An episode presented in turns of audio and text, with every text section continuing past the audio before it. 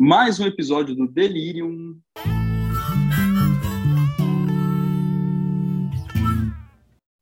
Dessa vez a gente vai delirar sobre cosmovisão, psicologia junguiana. Mas antes disso tudo. Ele quer porque não... quer, tá bom. Vamos, vamos, vamos fazer. Quer fazer os dois, vai, vamos cara. fazer os dois. Tá, vamos ver o que acontece. Vamos começar com as perguntas. Que que vamos ver se a gente fazer? consegue. vamos começar com as perguntas, vamos ver o que, que a gente encaixa de cosmovisão, então. Pronto. É, então, eu ia. Então, eu estava terminando de apresentar. Falei, mas antes a gente vai responder algumas Beleza. perguntas que nós recebemos no nosso Instagram. Então, pronto. É, e tem umas lá. perguntas enormes, e a gente, assim, a gente tentou fazer um apanhado aqui de algumas perguntas mais curtinhas, porque recebeu perguntas com áudios enormes. Desculpa, gente, vocês que mandaram, mas assim, a gente vai tentar ser um pouco mais objetivo aqui para, enfim, para poder dialogar com vocês. E aí, acho que eu vou, eu vou trazer duas perguntas mais de cunho pessoal né, que fizeram para nós, e assim a gente talvez é, talvez seja interessante até para a gente se apresentar de alguma forma. Uma é bem objetiva, assim, como vocês descobriram Jung? E aí? É uma boa pergunta essa daí, hein? Caramba. Será que eu descobri o Jung? Ou ele descobriu a gente. ou, ele, né? ou ele descobriu é. a gente. Essa daí é a frase mais né? junguiana né? que todo mundo fala. É, né? já, a gente já falou tanto que virou persona. É verdade. Mas eu começo. Eu acho que eu falei já isso em algum episódio aí, né? A minha, minha questão com o Jung, na verdade, é, é eu, vim, eu vim, né? Eu vim pelo Xing, né? Eu vim pelo pensamento taoísta, na verdade. Pelo... Eu conheci... Eu, tá, eu, eu fiz USP. Aí lá, a gente tinha um departamento que tinha Jung. Hoje eu nem sei mais como é que tá esse departamento, porque eu me formei em 2002, né? faz 20 anos. É... Mas tinha Jung, mas era uma optativa. Era meia optativa. era meia optativa. Então, assim, o professor tinha que dividir o horário com outro professor que dava Reich. É, e eu fiz merda. essa matéria. É, pois é, eu fiz essa matéria. O que, é, o que foi legal, porque aí eu caí no Reich, então, assim, né, um pouquinho da história. Então, eu, eu era, os dois primeiros anos de faculdade, eu já falei isso aqui também, behaviorista from hell, né, assim, Skinner, assim, né? de escrever projeto e ganhar grant e essas coisas todas. Aí depois eu fui estudar Reich, porque é, tinha questão com o corpo, né? Assim, e era o que mais mais se aproximava daquilo que eu estava estudando né, com relação à arte marcial, à medicina chinesa. Então, né, fui estudar o Reich. E aí, mas assim, o Jung sempre estava ali no, no, no, prefácio do Xing, né? Assim, então tinha alguma curiosidade, mas foi uma matéria muito superficial, não dava para ter aprofundamento. Eu só fui descobrir o Jung mesmo, assim, ou ele me descobriu, né? Sei lá, a gente brincou com isso. Há uns oito, nove anos atrás, quando eu tive a minha identificação patológica com a persona, né? Assim, aí eu precisei é, fazer análise e, e, né, e aí eu fui mesmo para um processo, né, que foi na verdade foi o processo analítico que me trouxe para o Jung, né, assim, não qualquer outra coisa. O Jung estava lá, meio, né, assim, eu tinha uma paquera com ele, digamos assim, mas estudar mesmo Jung mais ou menos uns oito, nove anos atrás. Então pronto, senão fica muito longo. Fala aí, Léo. Eu, é, o meu também foi há um tempo atrás, assim, mais ou menos, acho que uns oito, sete, sete, oito anos, que foi no começo do mestrado, final do, da graduação, começo do mestrado. É, eu fiz a graduação, o TCC da graduação eu estudei um pouco Jung. Eu lembro que eu escrevi o TCC, terminei de escrever o TCC e não entendi o que, que era self. Talvez até hoje eu não entenda, mas o, mas na época eu não entendia bolhufas, mas coloquei lá. E no mestrado o mestrado ele tem uma vertente junguiana muito forte, né? No mestrado da Universidade Paulista com a Malena e com o Jorge, Malena Contreira e Jorge Miklos. E eles falaram de um cara chamado Jung, né? Que é, dava sonhos, que tinha a ver com a ideia do inconsciente. E eu sempre fui muito é, curioso em relação à psicologia. E beleza, estava aqui em São Paulo, em São Paulo, quando você tem uma bolsa de mestrado, você vai curtir a cidade, então você vai nos museus, você vai em livrarias, você vai nos lugares todos. E eu sonhei nesse dia que eu estava num hostel que eu estava entrando numa pirâmide e tinham muitas portas abertas, muitas portas fechadas, tinha um jardim nessa pirâmide. E lá no fundo tinha um corredor com um velho sentado. Não era o Jung, tá, gente? Era só um velho sentado. E acordei, achei interessante o sonho e fui para uma, para uma é, biblioteca, não, fui para uma livraria aqui no, na Vila Mariana. E aí, olhando alguns livros e tal, porque eu adoro, eu adoro ficar no, no, na biblioteca, né, em livraria, não sei, parece que abaixa a pressão, você fica relaxado, não sei o que que é. E eu olhei um livro chamado O Homem e Seus Símbolos, e na hora que eu abro esse livro, a segunda imagem, que a primeira é o Jung, a segunda imagem era a entrada do sonho, da pirâmide, que eu sonhei. Eu fiquei super mobilizado, super mobilizado. E comprei o livro. Falei, bom, esse livro eu vou levar para ver o que, que é. A partir daí eu comecei a ter sonhos cada vez mais loucos, assim, e, comecei a ler e nunca mais parei de ler. É, e, e foi isso. O meu primeiro terapeuta foi o Zé, alguns anos atrás. Então, eu estudo Jung antes de ir para terapia, né? Assim, então, eu estudo Jung pelo menos uns dois anos antes de começar a terapia. E, e aí foi. Aí, nesses últimos anos, eu tive terapia com o Zé e agora com o Val. E é isso, assim. Meu primeiro encontro com o Jung foi por causa de um, de um sonho que me mobilizou bastante. E nunca mais parei de estudar. Quem que para de estudar Jung, né? Quando é. começa de verdade. É, a minha história é um pouco mais longínqua que a de vocês, é, porque eu acho que eu já até falei em algum episódio, mas quando eu era moleque, saiu aquela coleção Os Pensadores da Folha. Vocês precisam lembrar disso. Eu tenho. E aí, por qualquer, por, é, por qualquer razão, isso me mobilizou. Eu fiquei com vontade de ler. E aí eu lembro que o primeiro livro que eu fui ler assim foi Marx, Vida e Obra por que o Marx? Ah, porque na música da Legião Urbana, que se chama Conexão Amazônica, ele falava assim: Estou cansado de ouvir falar de Freud, Jung, Engels, Marx, Engels, intelectuais, Rodani e mesa de bar. Eu falei, puta, Freud, Jung, Engels, Marx. Aí Freud eu mais ou menos sabia quem que era. Eu tinha 15 anos, mais ou menos. Freud eu sabia mais ou menos quem que era. O Jung eu cantava Jung, estou cansado de ouvir falar de Freud, Jung, Engels, Marx. Aí uma tia minha me corrigiu, não é Jung, é Jung. Uma tia minha que é psicóloga. Enfim, e aí. Naquele é... tempo ainda sabiam falar o nome do Jung, pelo visto? Que hoje está difícil. Pois é, pois é. Bom, aí com, com, com esses 15 anos aí, meu pai é psicólogo, né? E ele. É... E aí ele teve uma síncope um dia, uma síncope não, na verdade uma epifania, a palavra que eu quis dizer um ato falho, talvez, não sei. Mas, enfim, teve uma epifania e ele, ele fez umas relações um dia de umas questões com arquétipos e a Umbanda, que meu pai é, é, é ligado a Umbanda. E aí ele chegou para mim com algumas coisas e eu achei genial essa ideia de arquétipo. E aí eu fui pesquisar sobre isso na época na internet de escada. É... Gente, de novo, 15 anos de idade. Arquétipo, não sei o quê. Eu tenho umas anotações até hoje disso. E aí eu fui ler, mas também com essa idade, 15 ou 16 anos, o primeiro livro sobre Jung foi Jung de Obra, do Calvin Hall. É um livro de capa alaranjada. Calvin Hall e outro autor que eu não lembro. É, nessa mesma época, eu comecei a associar essas ideias arquetípicas com Cavaleiros do Zodíaco, que eu já assistia antes de Jung. E aí eu comecei, nossa, não sei o quê. Comecei a ler um pouquinho sobre Mitega, tinha banda de rock, é, dei o, o, o, a minha primeira banda de rock se chamava Anubis, Anubis um deus egípcio, então assim, então aí eu já estou indo para os 18 anos de idade. E aí, então assim, aí eu fui fazer faculdade de psicologia porque eu queria estudar Jung. É, assim, super ingênuo, né? Então eu já fui meio que brifado, assim, é Jung que eu quero estudar, né? Esse cara é fodido. Aí na faculdade de psicologia, que todo mundo sabe que não tem nada a ver com Jung, a maioria delas, né, uma coisa ou outra, como Zé mencionou, ainda que eu tive o benefício de ter algumas professoras junguianas, me distanciei disso é, e fui me reaproximar em 2014, quando eu fui para Zurich pela primeira vez, e depois em 2015 eu entrei no JEP.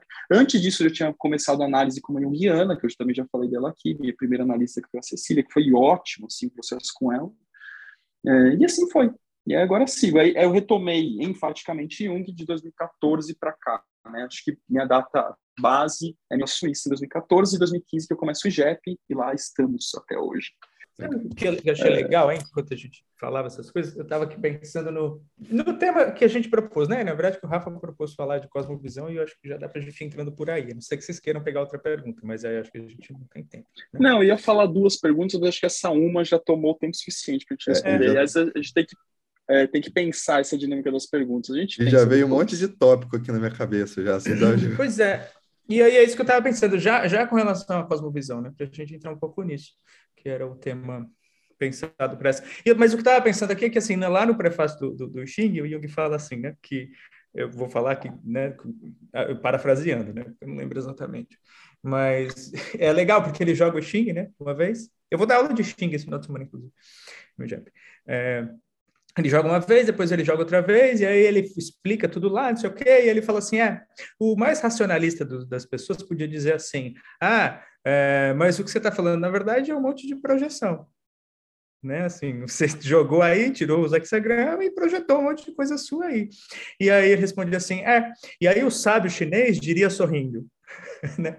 É, o sábio chinês diria sorrindo: quão útil é o Xing para mostrar para você as projeções que você faz no mundo das coisas, né? Assim, Maravilha. Porque no fim é um pouco isso, né? É isso que a gente está falando aqui. Porque, é claro, né, essas coisas que a gente vai olhando, precisa ter prontidão, precisa ter, né? A gente precisa ter. O Leão fala muito isso no, no Psicologia e Vida Mística. Né, ele fala né, da prontidão, mas ele fala ao mesmo tempo assim, mas o céu se revela aos poucos. Né? Assim, ele não pode vir de uma vez, se ele vier de uma vez, a gente não aguenta, o ego não aguenta, a consciência não dá conta. Então ele vai se revelando devagarinho, aos poucos, um pouquinho aqui, um pouquinho acolá, e aí, se a gente tiver né, um ego estruturante, a gente vai conseguindo lidar com isso e, e conectando essas coisas aí ao longo da vida. Né? Bonito. Bonito. Agora, nós, né, que estamos ligados à psicologia junguiana, que chegamos nela de várias maneiras possíveis, é, será que a, a maneira como a gente vê o mundo é por meio de uma ideia, da, de uma cosmovisão que a psicologia junguiana nos traz, ou não? A psicologia junguiana não é uma cosmovisão e ela só influencia a, a cosmovisão. O que vocês acham aí? É, Ou a psicologia junguiana é um estudo da cosmovisão, né? Então, a gente precisa primeiro falar. Alguém, alguém explica aí o que é cosmovisão, vai, para a gente também. É, porque, eu fui assim... reler, eu fui reler. A gente, quando a gente pensou nesse, nesse capítulo, eu fui reler o, o capítulo do, do, da natureza da psique, né? Jung fala de psicologia e cosmovisão. E, e assim, é, é interessante, porque ele vai falar. Ele vai falar que a expressão em alemão, né, assim, que eu vou usar, eu vou gastar todo o alemão que eu tenho aqui para ler aqui, Weltanschauung, não sei se está certo. Não, foi bom, gostei da pronúncia, ficou, ficou é. bonito. Weltanschauung, tem um no meio que eu não, eu não, consigo falar. Mas enfim, que ele vai que, né, que ele vai dizer é, é interessante, porque logo no começo do capítulo ele vai falar isso, que essa que essa expressão, na verdade, ele ele traduz de certa forma como atitude. E aí depois ele vai dizer que atitude não pode ser, atitude precisa ser diferenciada de cosmovisão, né? Porque atitude e, e atitude, a cosmovisão para ele é, é, tem um elemento da consciência, né? Assim, a gente precisa ter consciência quando ele está falando da, da, cosmovisão e tem que ter, tem que ter, pelo que eu pelo que eu entendo do capítulo, tem que ter consciência, tem que ter reflexão e consciência da consciência, que é uma coisa que o Valdemar Magaldi fala bastante, né? Enquanto ele está falando de atitude, ele está falando da atitude total do indivíduo, né? Assim, a, a que, que vem quase que de maneira é, é, superordenada, e a atitude não pode ser simplesmente confundida com a consciência. Não sei se eu me fiz claro nessa confusão toda. Uhum. É... Eu não sei o que é cosmovisão aí para você. Talvez a atitude seja um produto da cosmovisão, né? Ela seja uma base para a atitude, né? Não sei. Cara, assim, eu, eu, vamos, vamos refinar, mas o entendimento que eu tenho de cosmovisão, né, tentando traduzir o termo em si, né, porque eu não acho que é um termo é, corriqueiro, nem para quem escuta a gente, mesmo que tenha uma afinidade com o campo guiano, não é uma palavra que sai falando por aí, ah, hoje eu quero ver como está a minha cosmovisão. Não, não fala isso, né? Então, mas a cosmovisão seria uma uma perspectiva, vamos, vamos colocar dessa forma, de mundo, né? uma maneira de entendimento do mundo. Então, quando a gente coloca nessa, nessa perspectiva se a psicologia junguiana é uma cosmovisão ou não, é porque, a priori, ela seria uma psicologia. Então, assim, um estudo da psique, é uma tentativa de entendimento da psique que leva a, uma, a um determinado método terapêutico. É, e quando a gente coloca, é, faz essa, essa ponderação de que não, de que a psicologia junguiana talvez pudesse ser uma cosmovisão, na verdade eu, eu que coloco isso, né? Isso é uma coisa minha.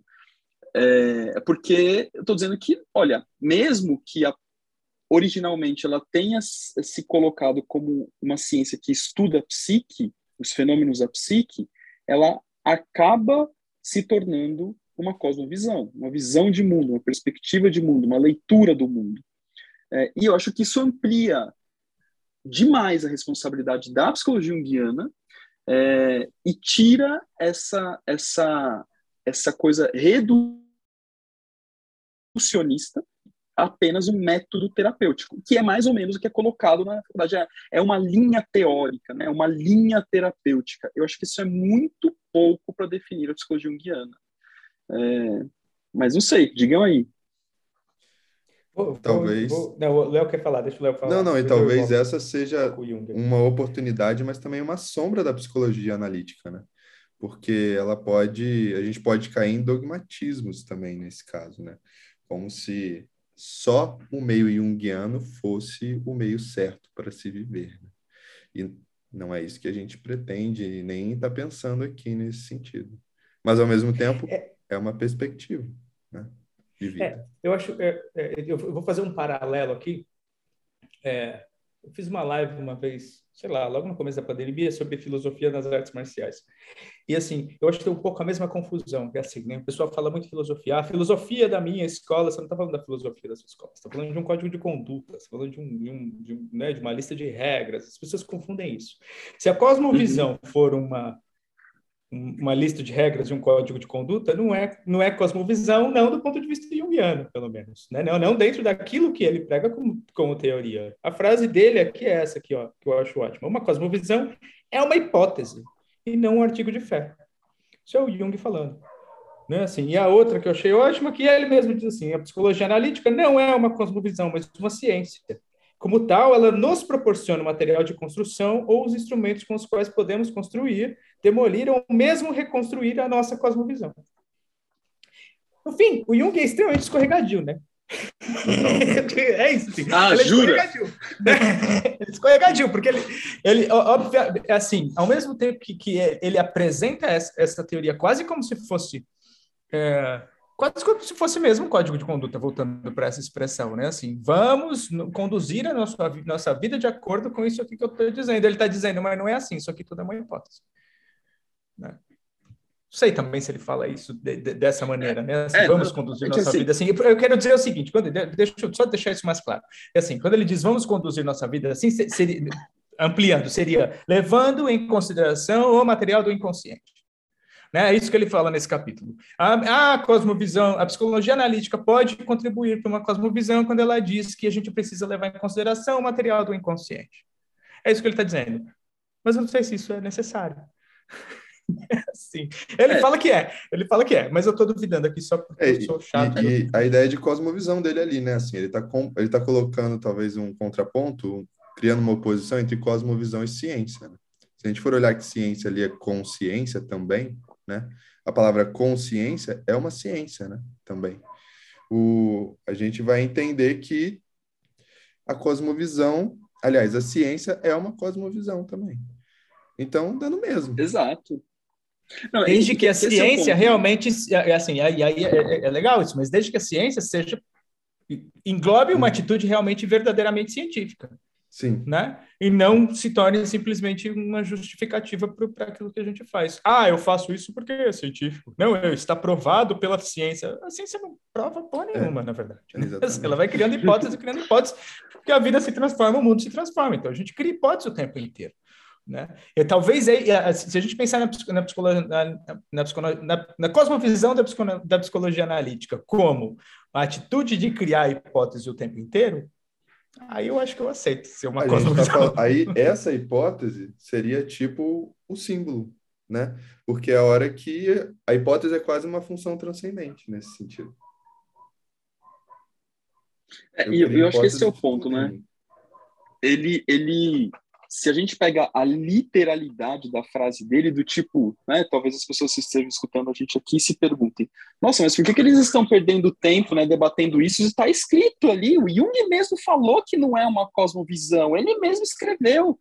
Assim, eh, se fosse é tão, simples entender é. Jung, é, pegando pela literalidade daquilo que ele escreve, porque ele, ele vai dizer que não, né? Acho que tudo bem, de parte de uma referência, mas lendo próprio esse texto, né? Porque assim, a questão né, é que esse texto ele meio que aterriza a ideia da cosmovisão, mas quando a gente pensa no estudo da obra dele, que começa, né, é, aquele Jung científico que quer descobrir os fenômenos da mente humana, a hora que ele começa a ir para estudar religião, volume 10 da obra, que eu sou encantado com o volume 10 da obra, que ele vai fazer uma análise social. Você vê que o cara já está em outra, né? que ele está indo para um outro campo. Então, e aí ele pode até ter dito que não, mas é, é de alguma forma, sim, é, de alguma forma também é.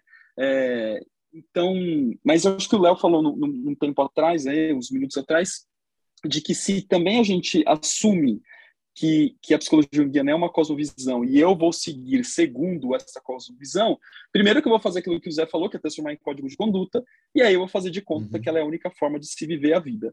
Mas, ao mesmo tempo, né, acho que isso vale também para uma reflexão para nós, que dialoga com o último episódio, é que, no fim das contas, a gente meio que adota isso como forma de se viver a vida. Né? A gente passa a ter uma vida implicante a gente tropeça na rua, e qual que é o sentido desse tropeço? O que quer dizer simbolicamente, né? Então, assim, a gente faz isso, falar que não é mentira. Né?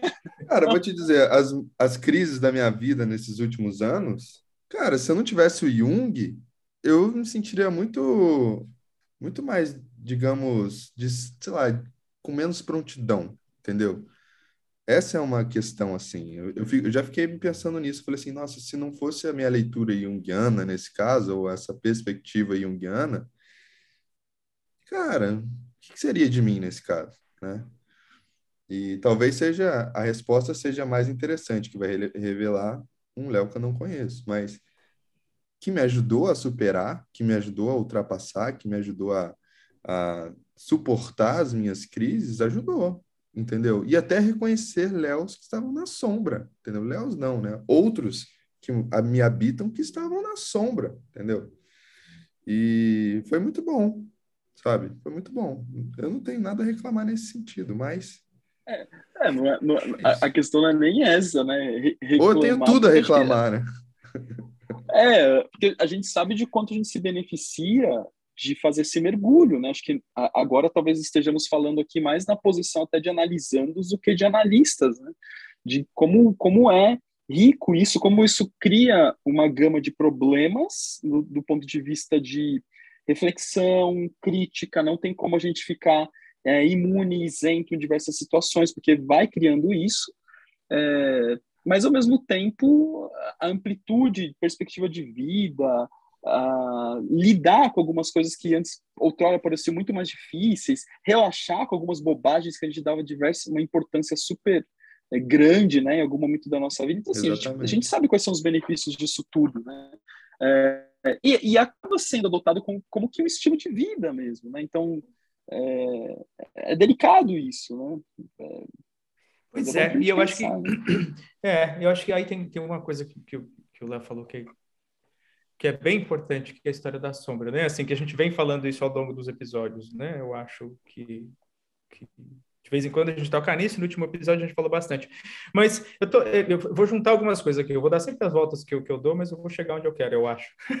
que é assim, o Rima, ele faz uma reclamação disso, né? Ele faz uma reclamação, ele vai falar assim, ah, os junguianos se tornaram simbolistas.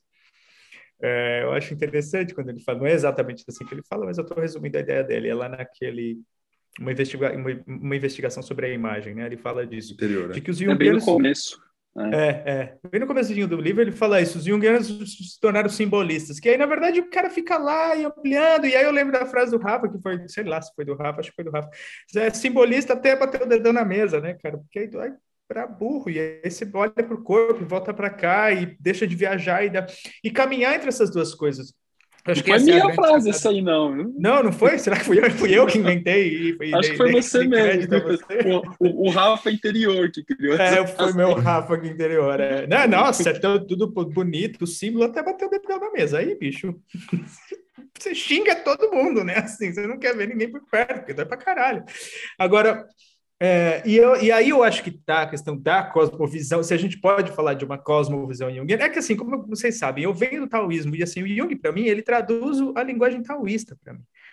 Né? Assim, então, caminhar entre esses, esses opostos todos, né, assim, procurando a integração dos opostos, dos quatro elementos formadores do Tai Chi lá, o Yin, o Yang, o, o pequeno Yin e o pequeno Yang, são quatro, né? Assim, todo mundo olha para aquilo lá e fala, ah, tem dois aqui, o Yin e o Yang, mas na verdade são quatro elementos ali. É, um dia a gente pode ampliar esse negócio, mas são quatro. É, então, né, caminhar entre, entre tudo aquilo, procurando a integração, a integração de todos aquele elemento, aqueles elementos, é a cosmovisão taoísta. Então, se a gente fala de uma cosmovisão junguiana, para mim está aí a coisa. Né, assim, e aí eu chamo de novo o Jung porque ele diz ali uma coisa que para mim é extremamente importante. Ele fala assim: toda cosmovisão começa no dilema ético. Se você não tiver, não tiver dilema né, ético, estou fazendo ou não estou fazendo, estou lidando com a sombra ou não estou lidando, o que eu estou fazendo tem benefício ou não tem, tem benefício, qual o lado negativo desse negócio, qual o lado yin, qual o lado yang, é disso que a gente está falando, a gente está falando desse dilema o tempo inteiro. Para mim, essa é a cosmovisão junguiana, né? assim, tá, lidar com esse dilema, lidar com a antinomia, lidar com o paradoxo o tempo todo, né?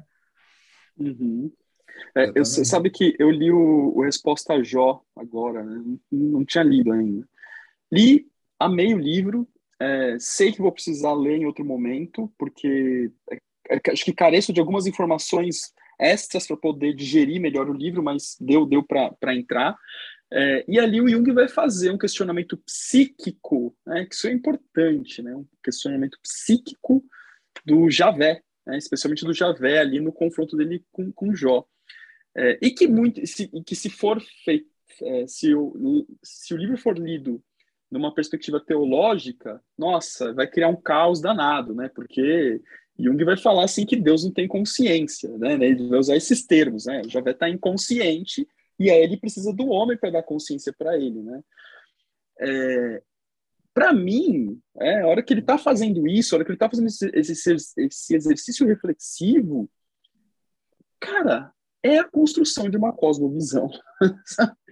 É, e, que, e que tem a ver aí com o que você falou, Zé, com um dilema ético. Né? Eu acho que é, essa é a grande questão e um, e, um, e um, dilema que eu não sei, eu ia falar um dilema da contemporaneidade, mas não sei se é um dilema humano, né? que quantas coisas que a gente faz de maneira automatizada é, sem tecer considerações reflexivas sobre as questões éticas. Né? Aparece muito no consultório, né, os, que os clientes trazem, meu, putz, eu estou fazendo isso, né, ontem mesmo, é uma pessoa que eu atendo, uma médica, ela questionando, meu, olha, pô, acontece tal coisa aqui, sacanagem que isso acontece, e ela tem razão, né? Ela descrevendo para mim um baita esquemão que tem lá no negócio lá. Tá, mas e aí? É, porque assim, se você abandona a coisa e é, você não tem, não tem um suporte, mas se você fica na coisa, você contribui é, com, com um, um esquema antiético. Mas eu, aí o que eu estava dialogando com ela é que, assim, a possibilidade dela refletir sobre isso já é interessante, né? Valorizando o fato dela trazer e falar, olha, a gente está trazer isso e questionar porque não, não, não se questiona, não se reflete. Hoje em dia é assim, ah, não, é assim mesmo, né? É, tudo é normal, né? Tudo é, é natural. Então, é, essa consciência da reflexão, né? É, que, que é o que Jung vai falar lá no, no, no Jó, né? assim, olha, eu preciso desse ponto e contraponto e questionar essa ética, né? E que ele vai questionar de alguma forma, não vai usar essas palavras aqui, eu estou falando, mas ele vai questionar a ética de Deus, né? Em Jó, né? Mas esse Deus simbólico que não tem nada a ver com Deus metafísico, etc, etc. É bom colocar aqui, porque, sei lá, pode dar margem para interpretações, mas... E aí? Não sei. Você não precisa nem ir muito além, né? No, no sentido de do trabalho ter uma mutreta, alguma coisa assim. Às vezes a pessoa, é, como ela trabalha por, por per se, né, por ela mesma, né, a maneira com que ela está lidando com o trabalho, a maneira com que ela está é, percebendo o trabalho, a maneira com que ela está trabalhando, ela está tendo até uma própria traição, fazendo uma própria traição. Uma traição da, do próprio ethos, né? Se a gente for pensar em ética como ethos, como forma de fazer, forma de viver, é, porque tá, sei lá, a persona que ela está vivendo, a, a, o, o, que ela está fazendo não corresponde com um, um chamado da alma ou qualquer outra coisa em relação a isso, né? Assim, talvez algo que seja mais completo para ela. E ela não, ela fala, ah, não, mas é porque tem que fazer. Mas como que tem que fazer, né? Não tem que fazer. Você pode tentar se recriar, você pode tentar se transformar, você pode tentar alguma coisa em relação a isso. Às vezes, é, o que o self está pedindo, ou esse Deus está pedindo, né? Esse Deus é, da ética, nesse caso, né? É que a pessoa vai fazer alguma coisa, né? Assim, diferente do que ela está ali, né? É, na sobrevivência ou alguma coisa assim, né? É, eu estava pensando, importantíssimo isso aí que vocês estão dizendo. Uh, até um livro que eu peguei aqui agora para a gente, né, peguei aqui na mão para porque a gente estava conversando um pouquinho antes do Rafa entrar e, e, que é o livro do Edgar, a criação da consciência. É, e ele fala, né, assim, o, o, mito do homem moderno é a ampliação da consciência. Assim, como é que amplia a consciência? É no conflito. Né, através do conflito, é, é, no conflito, é no dilema, né? Então, pegando a situação do dia a dia que o Rafa estava falando do consultório, né? Assim, o cara chega lá, é, é, e ele consegue lidar e trazer e fazer a ampliação desses conflitos e aprender a lidar com esses conflitos, de novo a gente volta para a questão de andar e, e, fazer a integração do que é sombra, do que é inconsciente, do que é consciência, tentar caminhar entre, entre esses elementos antinômicos aí. Aí ele vai estar vivendo esse mito, né, assim, que é o mito da ampliação da consciência. É, e tá nas pequenas coisas, tá no iPhone que você compra, né? Assim, você compra um iPhone, você está contribuindo para trabalho escravo na China. Se você não pensa sobre o assunto, não estou dizendo que não é para você comprar um iPhone, eu estou dizendo que é para você pensar no assunto. O que, que, você vai fazer com isso é problema seu, né? Assim, mas Só é para avisar, a gente não está sendo patrocinado pelos, pela Samsung ou qualquer outro, né? Até porque o meu telefone é Apple, o meu computador é Apple. Então, é. assim, né? eu, eu lido com esse dilema quando eu compro um computador novo. Exatamente. assim, Exatamente. Mas é isso, né? Assim, como é que eu lido com isso? Vou continuar, não vou continuar, vou para cá, não vou para lá, até onde isso é importante para mim, me faz bem, me faz mal, me faz bem por um lado, me faz mal pelo outro, né? Assim, agora esquecer uma dessas duas dessas coisas é unilateralizar e aí é que, que, que, que mora a doença, né? Assim, é daí que surge que surgem os sintomas. É, até porque, Zé, tem, tem um aspecto funcional, assim, né, que eu acho que, que, a gente não pode... Que eu sei que às vezes no campo junguiano, e isso foi, foi até quando eu, eu, defendi minha monografia é, de formação de analista, né, veio umas falas assim, ó, você parece que, que quer colocar no, no, no do lado externo algumas coisas para serem resolvidas que também precisam ser, ser resolvidas do lado interno, né, isso saiu lá na, na, na minha defesa. É, e, e eu concordo de alguma forma, mas a minha intenção quando eu fiz a monografia foi exatamente fazer um contraponto, é trazer esse esse esse dilema que está interno para, olha, o que, que, eu, que, que eu tenho que olhar para cá, né, para esse campo externo, porque às vezes eu acho que a psicologia junguiana fica tão inebriada com símbolo, com não sei o quê, que se esquece que eu preciso ir ali e fazer também. Então, quando eu tenho uma pessoa num dilema ético em um trabalho, por exemplo, é, não é simplesmente assim, ah, não, sai, porque assim, você é uma coisa antiética, sai. Isso aqui, se, se, se eu sair, eu vou ficar sem salário, vou ficar sem comida, vou ficar. Então não é simplesmente uma coisa ou outra, né? Não é binário. Então, por uhum. isso que o processo reflexivo, o processo de integração, é assim, putz, como que eu construo uma possibilidade de saída disso aqui? Eu acho que aquele filme Afirma, com o Tom Cruise, é, é, é interessante, né? Porque ele, de repente, se, se dá, ele estava inebriado, né, pelo escritório de advocacia ali, e aí ele vê que os caras estão totalmente no processo antiético e ele precisa encontrar uma saída que se, se ele é, é, denuncia os caras, ele se expõe, mas se ele não denuncia, ele fica no dilema ético que estava corroendo ali por dentro, e ele vai achar uma saída no final do filme, é numa função transcendente ali que integra as duas possibilidades. Né? Então... É isso aí. É. Para poder surgir a função transcendente, para poder surgir é. o terceiro elemento que a gente sabe qual é, mas não é fugindo do dilema, né? Não é fugindo da antinomia que a gente resolve. Eu... É ficando com ela, é dando tempo né, para ela. Deixa eu trazer um pouquinho a mitologia grega aqui, no sentido de é, do mito de Prometeu. Se a gente for pegar o mito de Prometeu rapidamente, a gente vai ver que as tensões que o Zé falou agora, que é o que faz a consciência surgir, né? Então, o Jung próprio fala que quando a gente está a gente fala da função transcendente como símbolo, né? É, todo símbolo é, precede uma tomada de consciência. Isso o Jung fala, né? Isso é muito interessante a gente pensar. Então, é, o que, que é esse símbolo? O que, que é essa, essa função transcendente? Talvez é, seja um produto da atenção. né? Dessa dualidade que vem o tertio não dato, terceiro não dado, e aí, beleza, enfim, chega de teoria. Lá na mitologia, se a gente pega a primeira coisa do mito de, é, de Prometeu, né, que ele vai entregar o fogo dos deuses aos homens, você vai ver que é, Zeus está querendo extinguir a raça humana e Prometeu está querendo salvar. Para o ego, quem que são eles? Não dá para definir, né? São deuses, ou um deus só, né? Então, o ego já enxerga o Prometeu e Zeus como algo super ambivalente, mas ali já tem uma tensão.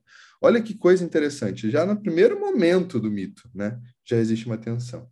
Aí depois vem o, o boi, que é o sacrifício que Prometeu faz, tem uma outra tensão. Você vai lá para o Prometeu acorrentado e tem Prometeu as correntes e a águia. A águia ali com o fígado que come, a águia comendo o fígado de Prometeu, é uma tensão. E aí, vamos pensar no Epimeteu, que é irmão do Prometeu. Ambos já têm uma tensão, porque um é criou os animais, o outro criou o ser humano. Um deu habilidades para os animais, esqueceu do ser humano. Prometeu ficou, caraca, e agora? O que eu vou fazer com esses caras? Já é uma outra tensão. Aí, se você for ver o castigo, né? Prometeu foi lá acorrentado, mas o castigo da humanidade e de Epimeteu, nesse caso também, foi a Pandora que aí também cria uma outra tensão de masculino e feminino. Então, se você for pegar do começo ao fim do mito de Prometeu, você vai ver tensões, tensões, tensões, é, é, diferenciações, diferenciações, diferenciações. E quando a gente vai tomar consciência de uma coisinha da nossa sombra, né, que estava lá na sombra, uma coisa pequena, uma vírgula, meia vírgula, é exatamente essas tensões inteiras exatamente essas diferenciações gigantes. Parece que é uma guerra de deuses e é, entendeu? E, e a coisa é assim, porque é dificultoso, né? Não é uma coisa tão simples, né? E, o Léo, e... Ah, pode falar, e é isso, e é importante a atenção nesse sentido, né? E talvez a cosmovisão seja isso, né? Um, não sei, agora vou cagar regra aqui também.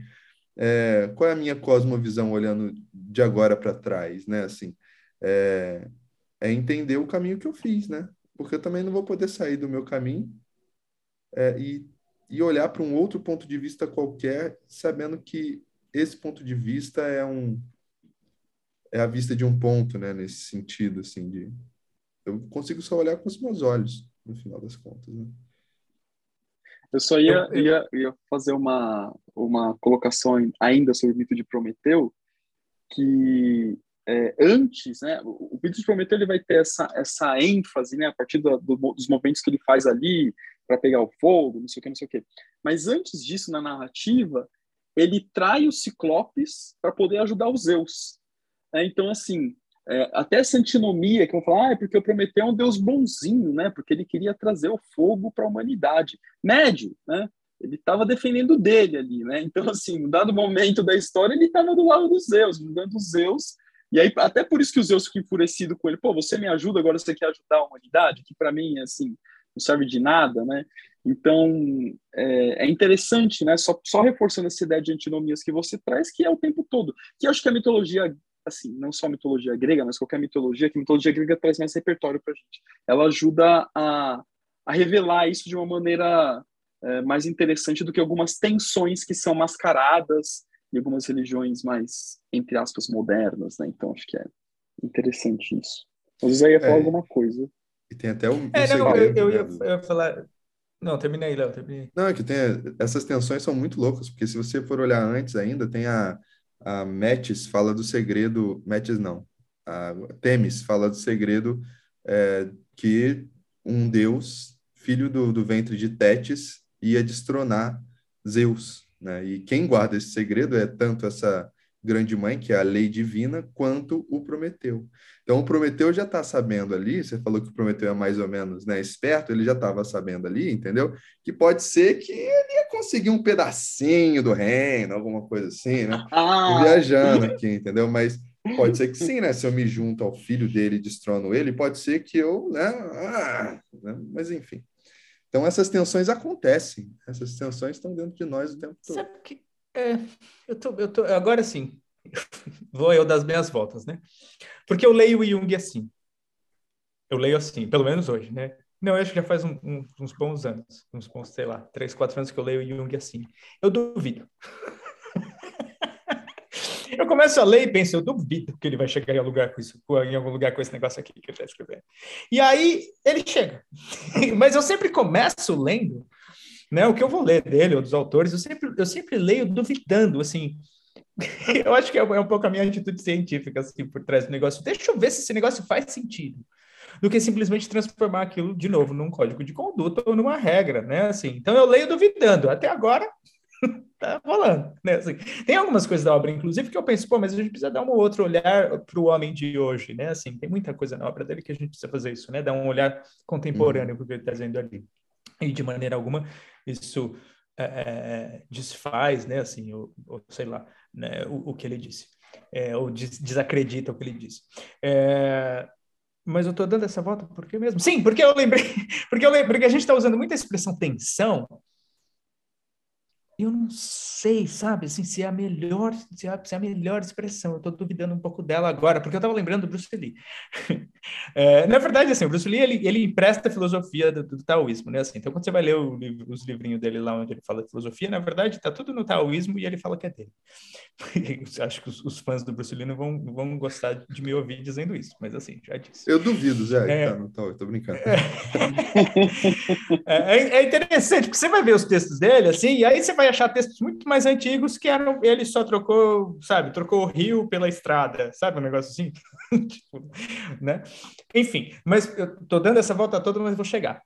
Que aí uma coisa interessante que a gente fala na arte marcial, quando a gente está realmente pensando da maneira taoísta, que é, eu não quero, o ideal seria não ser nem yin e nem yang. Né? Você, você, você agir de acordo isso aqui é um ideal absurdo, tá? Assim, você agir de acordo com a situação. Então, se a situação pede que você seja yin, você é yin. Se a situação pede que você seja yang, você é yang. Senão, você, o, que você vai, o que você vai ter é um confronto de energias que não vai levar a lugar nenhum. Você não vai ter uma harmonia, né? Assim. E esse lugar não é um lugar de tensão. É um lugar, na verdade, que não é nem tensão e nem relaxamento do ponto de vista, eu estou pensando do ponto de vista muscular aqui, tá? Só para a gente ampliar. Então, assim, eu tensiono minha musculatura quando eu preciso, mas eu relaxo quando eu preciso. E aí tem um lugar no meio disso. Que eu não sei que lugar é esse, não. Eu não sei se tem nome.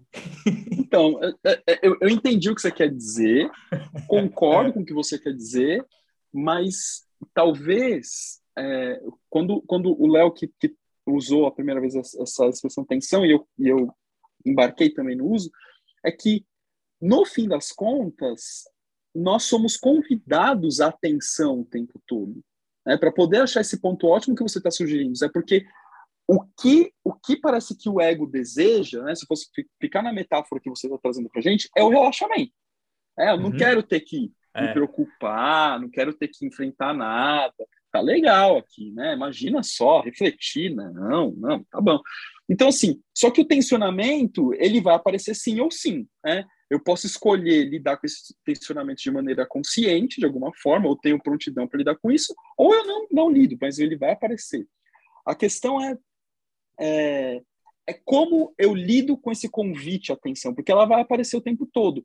Mas, sim, a saída para isso, eu concordando com você, eu estou tentando fazer uma função transcendente aqui entre. é como que eu, de fato, é, fico bem, vamos, vamos pensar assim, né? É, em prontidão para aceitar a atenção que vai se apresentar sim ou sim, mas aceitando que relaxar também é legal, né? Porque uhum. não é uhum. só atenção, né? Então, nada contra uhum. o relaxamento, é só, só isso. Deixa eu tentar ah, também. É, então é isso. Não, não, rapidinho, essa é rápida. Tá. Né? Ou o cara vive na sociedade de hoje, e eu acho que a gente pode observar isso com certa clareza. Claro que, né, estou falando da, da, grande maioria, ou o cara é tenso o tempo inteiro, ou ele quer ficar relaxado o tempo inteiro. E as duas coisas têm sombra, né? Assim, se o cara é tenso o tempo inteiro, ele tem uma, uma sombra, né? Sei lá, e a gente vai olhar caso por caso, mas assim, se o cara tá relaxado o tempo inteiro, bicho, você não faz nada para mudar o mundo? Sei lá. Assim, justo, justo. Né? É, é, isso, né? Assim, de novo, a gente volta para a questão das antinomias. Fala lá, Léo.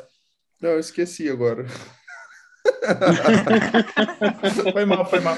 Oh, não, você estava falando de tensão e tal, mas eu acho que é isso mesmo, assim, né? Ah, é, eu estava pensando na palavra homeostase, né? Nesse, nessa harmonia de tensão e relaxamento, entendeu?